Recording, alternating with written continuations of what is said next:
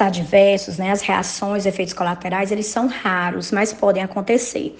E também tem, de acordo com a, com a apresentação da vacina, ele tem efeitos eventos adversos específicos. Então, no caso da VOP, né, por conter o vírus vivo, né, enfraquecido, ela pode estar associada à poliomielite associada à vacina que é quando é a, a, pessoa vacinada ou que convive com a pessoa vacinada, ela desenvolve é, os sintomas da poliomielite. O caso, geralmente, as taxas de registro é de um caso para 3,2 milhões de doses aplicadas.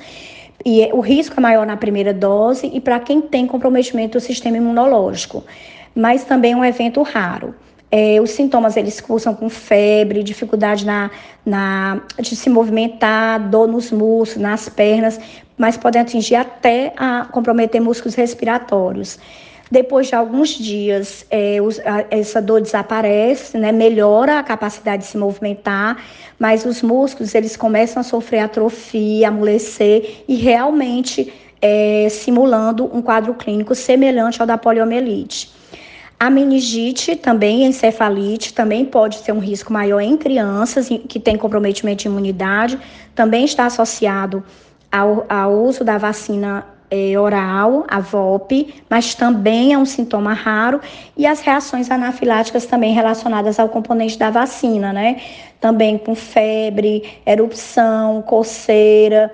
É, mas essas reações mais leves, elas podem é, não contraindicar as doses subsequentes, certo? A VIP, ela tem uma, uma que é de apresentação inativada, ela pode cursar com eritema no local, dor, é raro a febre e também pode ocorrer reação anafilática também a qualquer dos componentes é, de antibióticos presentes na vacina.